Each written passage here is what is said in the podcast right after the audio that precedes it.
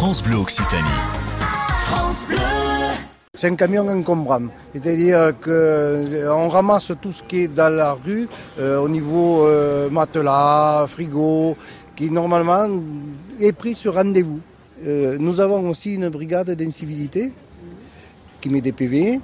Euh, quand ben, on constate que ça revient trop souvent, mettons l'encombrant, ou que les lois ne sont pas respectées sur la propreté, euh, ils, sont, euh, ils passent et ils peuvent mettre des PV. Qu'est-ce qui peut vous agacer au quotidien?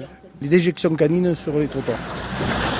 Et donc on a de plus en plus de matériel électrique, ce qui est beaucoup plus agréable pour les, nos agents déjà au niveau euh, poids, c'est beaucoup beaucoup plus léger. Et ils n'ont pas le casque qui mettait tout le temps, le gros casque, ils ont que des bouchons qu'on leur met dans les oreilles qui prennent. Et après c'est un plus pour nous, le matin quand on fait les coordonnées, à 5h du matin, on ne réveille pas la population. Tous ces véhicules, ils sont stockés où en fait dans Toulouse? Et c'est quoi vos dépôts?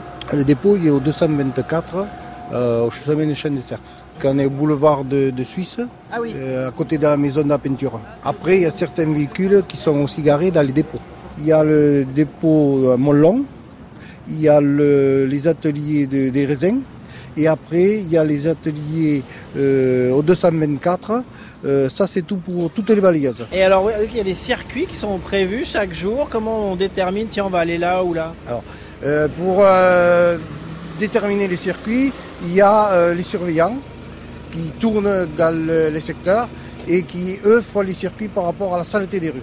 Donc ça veut dire que si aujourd'hui on a là, mettons, on va prendre exemple, la rue Bayard sale, mais demain elle peut être pas sale, donc euh, on, va dans une autre rue. Donc les circuits sont différents tous les jours. Mais vous avez combien de types de véhicules comme ça euh? 25 véhicules, en, en gros sur Toulouse Métropole Centre.